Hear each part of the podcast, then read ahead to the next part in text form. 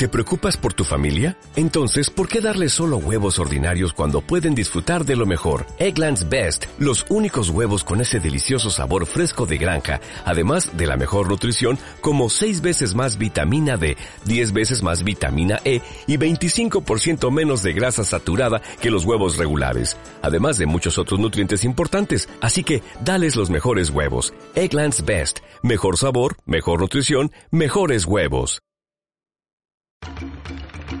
Bienvenidos a la serie de podcast del proyecto Insumos para la delimitación de ecosistemas estratégicos, páramos y humedales del Instituto Alexander von Humboldt.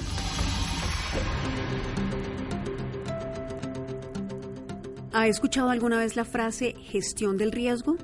¿Sabe cómo pueden afectar a su ciudad o municipio fenómenos climáticos? ¿Sabe si su hogar o lugar de trabajo es vulnerable a inundaciones, avalanchas, terremotos y otras amenazas?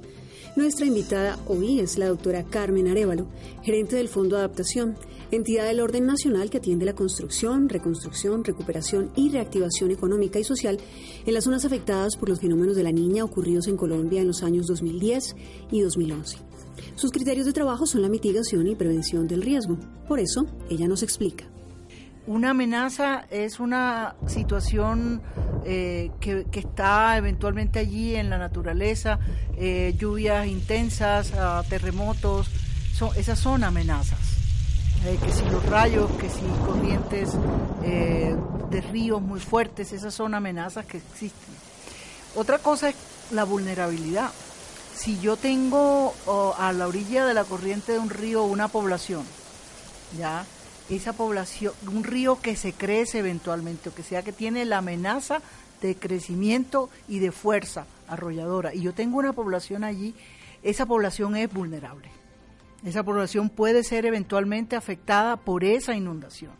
En ese sentido, hay un riesgo, ya, donde yo, cuando yo combino la amenaza con la vulnerabilidad, me resulta una situación de riesgo. Colombia, con la geografía que tiene, estas tres cordilleras relativamente nuevas dentro de toda la, la, geohistoria, digamos, y, y estar en la zona tropical con estas fuertes lluvias, además todo esto agudizado con los con situaciones como las que genera el cambio climático, entonces sí tenemos como país muchísimos riesgos eh, que deberíamos aprender a controlar, a manejar y en últimas a mitigar.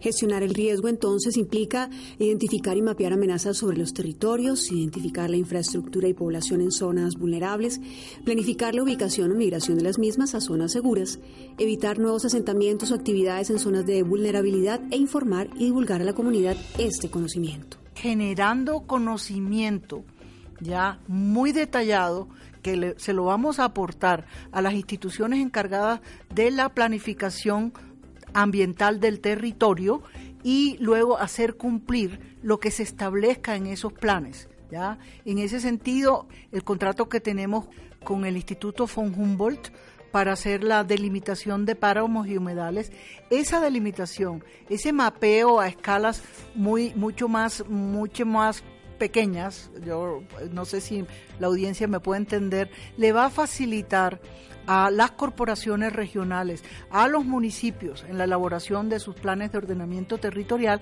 todos esos son insumos que les va a facilitar determinar mejor esas zonas, esas áreas de amenaza, ¿ya? Y van a, les va a permitir también que em, esa, esos, esos territorios no sean usados por la población que puede llegar a ser vulnerable por ubicarse allí y entrar en situación de riesgo.